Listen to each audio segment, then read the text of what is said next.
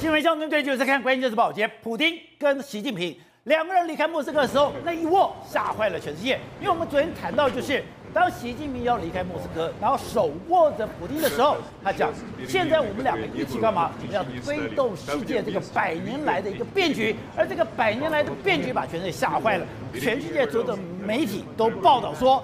现在变局已经来临了吗？而且现在习近平的这个谈话让人不寒而栗，就代表说现在中俄真的已经手牵手，手牵手要对付的国家当然就是美国。而现在这一个第一个响炮已经发生了，没有想到伊朗这样的一个小的国家，他居然主动的挑衅了美国，他居然去用无人机攻击了美军的基地，造成了五位包商的一个死亡，这个对美国来讲。当然是是可忍，孰不可忍。我的美军基地怎么可能被伊朗的无人机攻击？所以美军马上就派了 F 十五开始反击，反击当嘛，精准的弹就攻击了伊朗的弹药库、控制大楼，还有情报收集站，就是做了一个反击。可是问题来了。伊朗怎么敢在做这个动作？伊朗怎么会在这个时间去挑衅美国？伊朗在做这个动作，真的只是伊朗单方面的动作，还是伊朗的背后有一个我们不知道的力量？还有就是泽伦斯基到了巴赫姆特，泽伦斯基到了巴赫姆特了以后，引起了俄罗斯的高度哗然。连俄罗斯媒体的主持人都讲，他怎么进过去？他怎么进去的？在巴赫穆特旁边不是三面包抄吗？在巴赫穆特不是有一个死亡公路吗？如果你已经有死亡公路，怎么可能让泽伦斯基穿越过去进到巴赫穆特？而且当他进到巴赫穆特的时候，乌军的领导人讲，他们要开始进行反击。所以各位，昨天吴董就曾经讲过了，当中俄开始手携手牵手，当中俄开始面对美国的时候。两边已经不是校正，两边已经不是互相的抵制，两边现在已经短兵相接。这个短兵相接真的会让整个冲突的情势升高吗？好，我们今天请到七二编队大方首一的财经专家黄寿松，你好，大家好。好，这是美岛电视报董事长吴子嘉。大家好，好，第三位是时事评李正浩，大家好，好，第四位是资深媒体黄暐瀚，大家好，观众朋友大家好，好，第五位是资深媒体王瑞德，大家好，好，第六位是战略专家李宁辉，大家好，好，待会呢资深的体育主播张志平也会加入我们的讨论。昨天全世界看到了习近平跟普丁握手这个画面，全世界都吓坏了，因为他讲说这是个百年的大变局，他们要一贯的携手推动它。如果你是嘴巴说说呢也就算了，两个人话讲完了以后开始轰炸，然后开始伊朗去挑衅美军，不但伊朗去挑衅美军，现在。中美双方居然在南海也出现冲突了，而且实际上在习近平要离开俄罗斯的前夕来说，他跟普丁说的那句话，那句话才是真正的大变局。为什么？他跟普丁说，现在是百年变局的一部分，让我们共同来推动吧。普丁高兴到激动到，两只手握着习近平，双手紧握。那你就说，哎，他们说说都没有做，但是他马上就做了。而且他要改变什么了？我们现在讲，他习近平一离开的时候，普丁马上下令炮轰基辅。这是什么意思呢？他显然是要再把这个战争局势继续把它拉高。再来呢，你中国跟俄罗斯的小老弟呢，伊朗，哎，伊朗他指他讲闲闲没事，他居然呢派出无人机去轰炸美国在叙利亚的这个哈萨克的这个空军基地。那炮轰之后呢，保杰知道造成至少美军目前已经知道有一个包伤死亡，而且目前为止有六个人受伤。美军在海外基地被攻击，美国怎么能够接受？美国马上就派出 F 十五去轰炸祖尔代尔。朱尔丹是什么意思呢？这个地方是叙，就是美军轰炸的话，对，这是叙利亚这当地的一个地方，但是它里面有伊朗禁卫队的油弹库、控制大楼，还有情报的收集站。也就是说，现在双方已经在叙利亚拉高双方的冲突。那你想说，伊朗哪有那么多的底气？那毫无疑问，就是他看到了习近平跟普京把手牵起来了，百年变局的一部分，他们共同来推动，伊朗也想要来推动，所以伊朗也动了。好，那现在刚刚讲的，那只有。中俄双方在出招吗？对，中俄双方在下棋吗？没有，美军其实也在斗。刚刚讲到的，泽伦斯基跑到了巴赫穆特，对，跑到巴赫穆特有什么了不起？是。后来我们就从俄罗斯的主持人讲，他怎么进去的？对，那里不是有死亡之路吗？对，那里不是有三面包抄吗？你怎么可能穿越过去？代表现在俄军在巴赫穆特的三面包抄死亡之路已经被打开了。是。还不止如此，中国本来宣称说，哎，你在南海已经驱逐了美国的驱逐舰，美国说没有。马上公布他的照片，我想来就来，想走就走。现在看起来，中国跟美国在南海的冲突情势也在升温。而且目前为止来说，乌克兰的陆军总司令说的非常清楚，乌克兰军队很快会发起规划已久、为期四个月的大反攻。四个月？那为什么会有四个月大反攻？因为很简单，美国的武器已经来了，包括说像欧美的坦克都已经来到这个地方，豹二坦克啦、英国的坦克，甚至还有平诱弹都来了。所以现在呢，乌克兰的军队已经是整装待发，准备要攻击。好，那攻击的发起讯号是由谁来发动？由泽伦斯基来发动。他的讯号是什么？他来到了巴赫穆特。哎。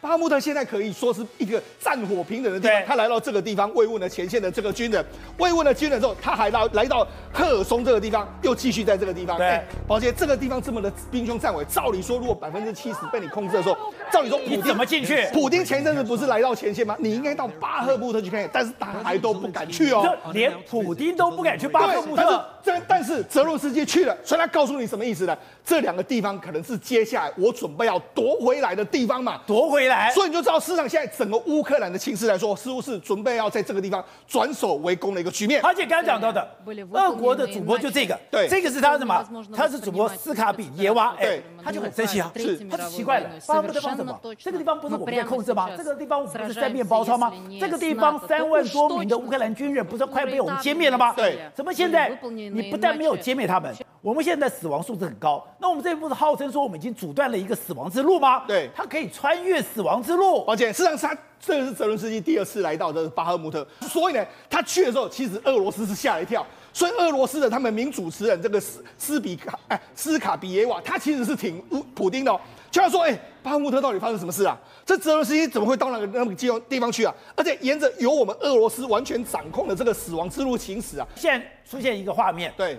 他们最强的军团瓦格纳军团有一个旅被全部歼灭掉了。实际上这个画面是这样子，这是很多这个有这个他相关的军人的这个影片。那些影片里面是什么？有很多这个包括说瓦格纳兵团啊，或者很多禁很多俄罗斯的这个禁卫军啊，这个精精兵他们被杀掉、被干掉。为什么？他是跟乌军的七十七空中突击旅相遇，相遇之后，结果没想到集体被剿灭的一个状况。所以瓦格纳佣兵在这个地方，他很多佣兵跑了跑了，逃了逃，很多都被击毙的一个状况。哎，这个号称是瓦格纳的精英部队，是瓦格纳突击旅。对，突击旅碰到了乌克兰的七七空中突击率，对，居然被全歼了。没错，而且瓦格纳领袖他现在说什么？他就说，哎，这是普里格金，他就直接说了，哎，我们在五个月的激战之后呢，他说我们只有占领该地区七成。那于是说，哎，我们现在可能打不下去，因为打不下去，我要的后援补给都没有来。所以他说什么？他宣布在巴赫穆特的战役之后结束之后，军队要起重启，还要缩小规模，而且他准备要把重心往到非洲去发展，因为他们已经这个逐渐的衰落，然后精疲力竭，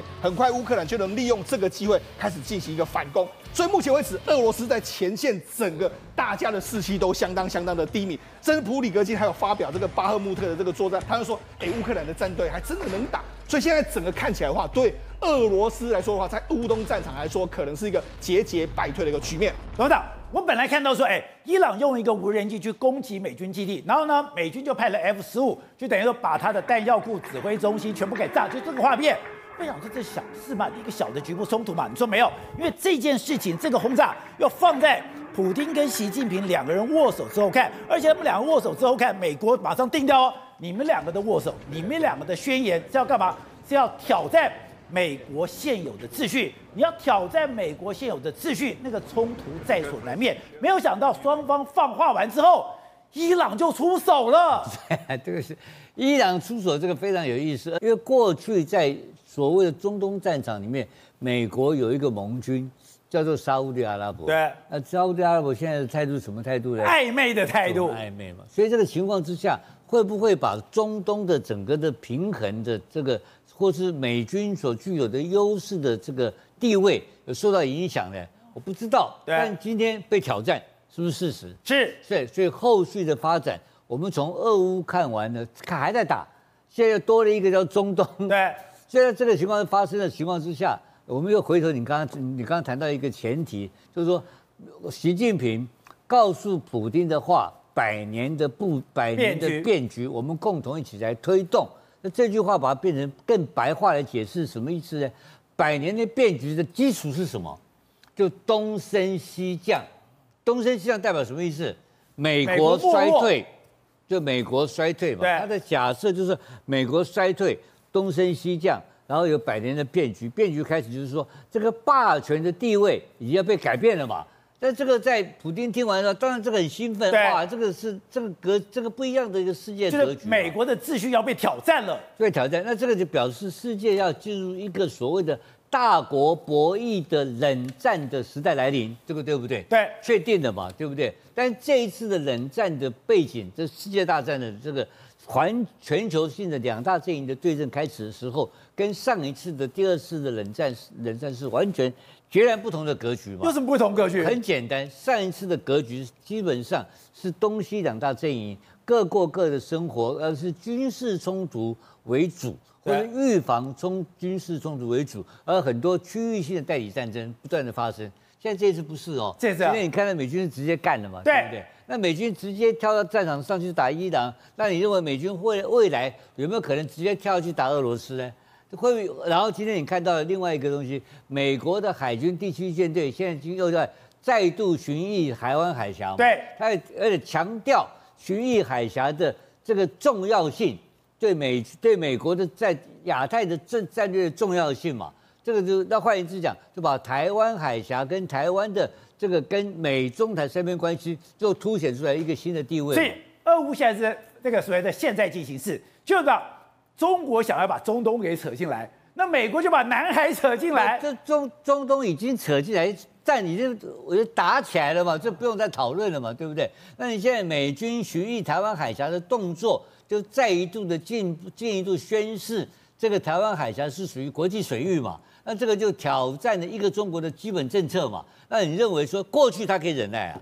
习近平现在这次愿不愿意忍耐？不忍了吧？我觉得不会见得会愿意忍耐。好，为什么不愿意忍耐？我们都在谈的就是说，看起来好像是习近平在挑战，但你要回头过去看，这一次跟上一次冷战的最大差异性在哪里？刚刚你提到一个问题嘛，我现在告诉你差异性在哪里。这一次的差异性是说，习近平是经由美国的或中国经由美国扶持四十年，创造了一个。成杰出的一个经济，对不对？对。而且习近平未来从现在开始走的路，他要跟他过去四十年的伙伴说再见，对不对？对。他要去另外召集的另外一个队伍嘛，有个新的战队形成了，反美的队伍，对，就把叙利亚、伊朗都拉进来了，就是变成亲美跟反美两大阵营形成。那上一次还有一个最大不同点，上一次军事斗争为主嘛。然后呢，经济上是各自为政嘛，对不对？那这一次是什么？这一次是美国主动出手打晶片战争嘛？打晶片战争什么意思呢？那晶片战争原来打的说啊，你因为你可能有什么军事的应用的可能性，那你认为现在的晶片战争只有限制到军事应用吗？没有，全面性的晶片战争，它全面性的遏制，包括阿斯莫荷兰全面开始，美国、韩国、日本、台湾，它是怎怎么样？它打掉你的经济成长的可能性嘛？所以，他这个经这一次的战争是军事加经济的，军事跟经济两个联合起来的修理，来打修理中国，打击中国的经济成长，哎，打回解放前，打成变成不让你创造一个中国贫穷的可能性呢？他把中国变成穷国，对，从有钱的国家打成一个穷困的国家，让你回到穷困的情况。对，那请问你中国你怎么办？我我我我要发展，所以他又所以秦刚讲嘛，是个发展跟意识发展的可能性。你让我不能发展嘛，就让我从富，他现在很富有，十十十七兆嘛，把你打回去。那你认为他这十七兆会成长吗？不会，不可能了嘛，他只会贫穷嘛。那你要让我贫穷，我怎么办呢？跟你拼了，会跟他拼了嘛。现在开始新的冷战，新的战争现在开始了。瑞德，我们刚才讲到，现在中美双方针锋相对，现在出来一件事情，现在真的在南海。真的，中国出动了军舰，出动了飞机，真的把一艘美国的驱逐舰给赶走吗？美国一艘神盾级的驱逐舰呢、啊，昨天来到了南海，故意冲进去。中共在西沙群岛南诏岛南诏岛礁的十二海里之内，因为他每隔段时间都会来，来为什么？因为他一定来，来了以后冲进去你十二海里，我就不承认你这个所谓的人造岛礁是真的岛，你就没有领海跟领土跟领空。所以呢，事实上美军每隔段时间都会来，那中共每次呢，只要他来了以后，中共就会出动军舰嘛。啊，去挡啊，甚至于去想办法要阻止他嘛。昨天不啊呃超乎寻常，为什么呢？因为中共不是出动军舰而已，中共连战斗机都来了，战斗机都来了，战斗机都来了。为什么呢？中共就是意思就是要把你赶走，然后用这个空中那么把它驱离，然后呢，最后发新闻稿说。他们成功的把美军的神盾舰给驱离掉嘛。那美国第七舰队昨天怎么说？昨天说没没有没有没有没有，我们没有被他们驱离走，我们的神盾舰还继续留在南海。宝杰，你知道今天美军做什么事吗？什么事？再度进去，你知道吗？再度进去，他今天又直接砰了进去。西沙群岛十二海里，我故意的，因为以前都是进去一次就离开嘛。对，然后再经过台湾海峡这样的宣誓一下，保卫台湾嘛。这次不是他，因为他为什么只有一艘神盾舰去？如果是整个舰队航空母舰队去的话，那。剑拔弩张，怕擦枪走火。我我只派一艘神盾舰去，你总不能开枪开开直接打我的嘛？因为我没有军事威胁嘛。他昨天中共才说我号称把他驱离，他今天又来，又来又又进去十二海里。就摆明了，美军摆明了说，我不怕你，要不然怎么办？你干啊！你有本事你开火嘛！我不怕你嘛！所以美国就是这个样子，你要耍流氓是吧？我比你还要强悍，你知道吗？今天就用这样的方式直接告诉你，我比你更大，而且美国的空军部长也讲了，现在他们在南海的部署有一个非常大的收获，就是把菲律宾给纳进来了。对，没错。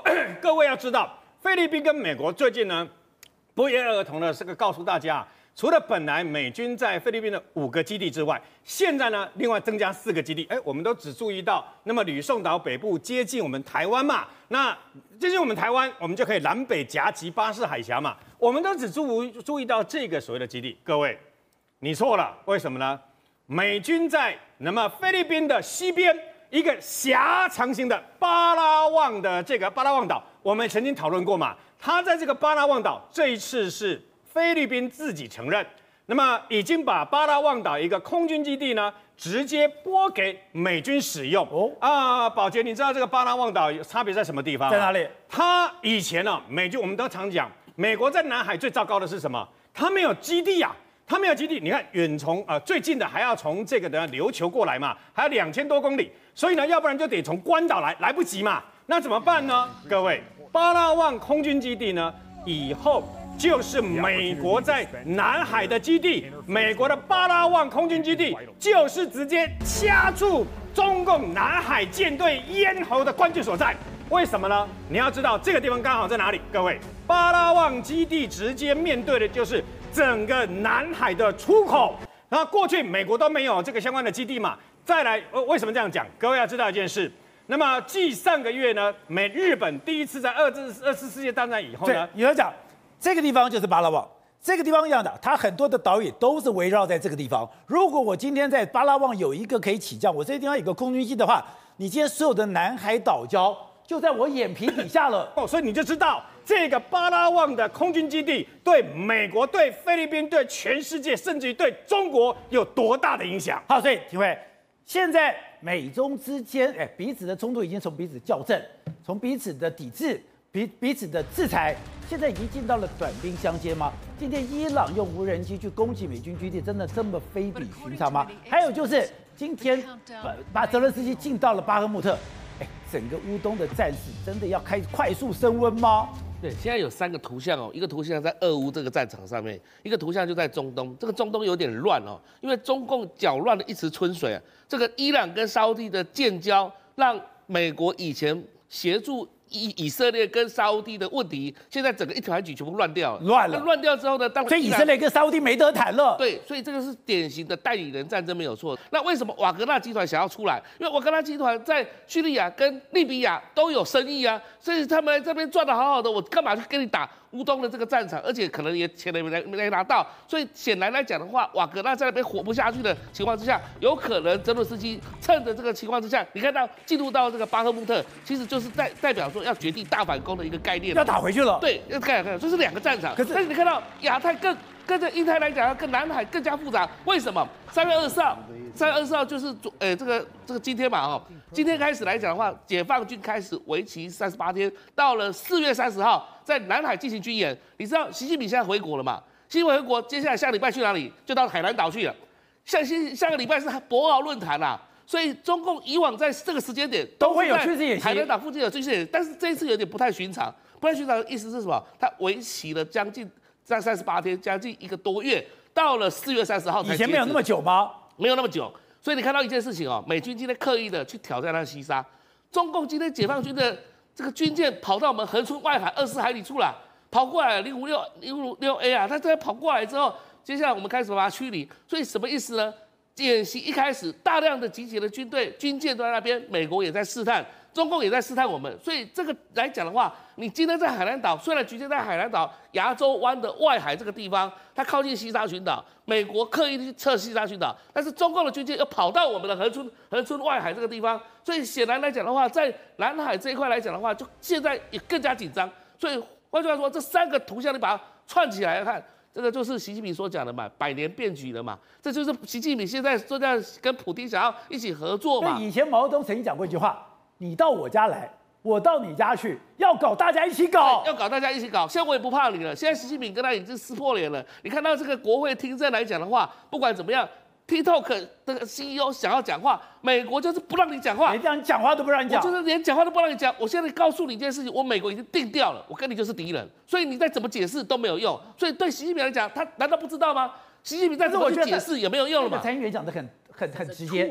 你一直讲说公开透明透明透明，但我就是不相信，是我就不相信，所以变成说习近平现在讲话，美国也不相信，美国现在讲话，习近平也认为说你冲着我来的嘛，所以干脆冲着我来，我就跟你翻脸了嘛，翻脸怎么办？我就拉着普丁，我们好好的合作。那接下来搅乱一池春水，我今天不是只有在这里，我今天在中东也给你搞乱，我今天在俄俄乌战争，我继续打延长战。所以这里来讲的话，那你美国怎么办？你美国是不是要总天总有一天来跟我妥协？那到时候我们再来谈。走，在中美对抗的时候，现在 G 七要登场了。G 七登场的时候，你说有个非常关键是，哎，他们现在把重点竟然放在电池上面了。没错，像过去一段时间来说，每一年都会举办 G seven。那 G seven 的会议来说，主要都是商谈。个目前的国际局势，还有 G7 怎么来应对这个国际的这个状况，就没想到今年是在广岛举行，而且广岛举行来说的话，这个 G 这个岸田文雄已经定掉，他说今年我们的主要的目的是什么？我们要扩建由日本、美国或是欧洲个别国家建立的这个供应链，对，扩大为涵盖整个 G7 的供应链，而且 G7 这个计划摆明是冲着中国而来，他说目标是建立晶片、稀土，还有其他战略物资，这里面包括说像。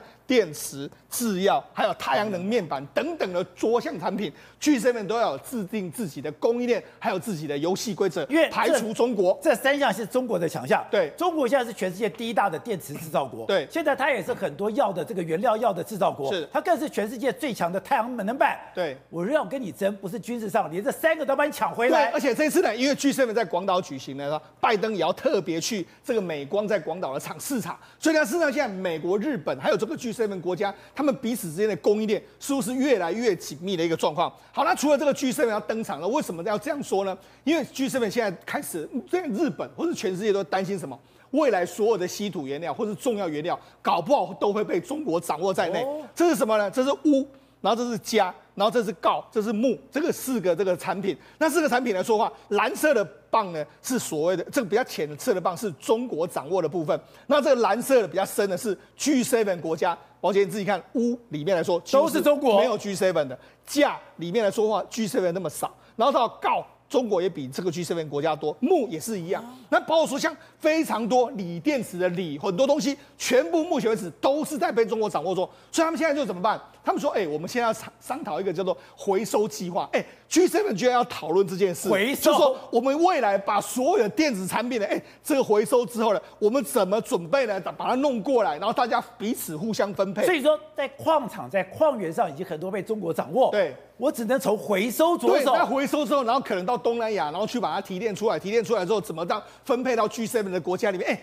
他们连这个都要讲。”所以你看，他们显然对于中国目前掌握全世界的所有的矿源是相当相当担心。那特别是说，他们现在最担心什么？他们现在当然最担心的就是锂矿。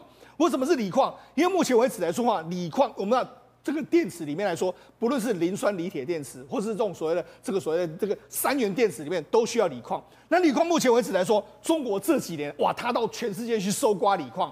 到这个南美洲啦，包括说在中国本身啊，在全世界收了非常多锂矿，就反正哎，因为他收完之后，现在美中美起冲突，他也发现到说，哎，我的锂矿完全都被你掌握住，所以现在呢，美国也是非常紧张。美国现在准备跟澳洲啦，甚至是德国也准备要有自己的锂矿，法国也准备要自己锂矿。那欧美各国都说，哎，我们赶快补贴，然后提升我们自己本国的产能。所以呢，事实上现在各国呢，已经开始在变成什么？我觉得中美之间百年的变局呢，或许表面上。军事冲突是个很紧张的状况，但其实更长的气，大家在逼什么？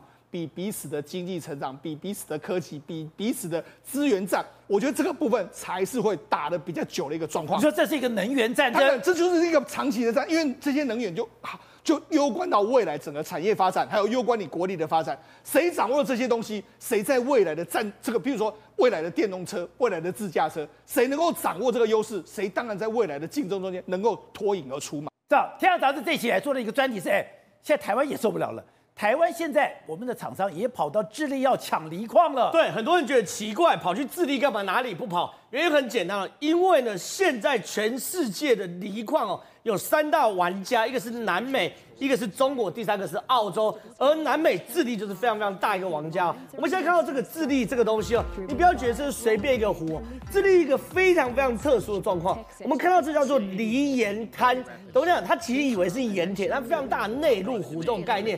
可问题是哦，一开始呢，其实智利人哦去那边开采，其实除了盐之外，他要的是钾。可钾可以做肥料，后来发现里面竟然有梨呀！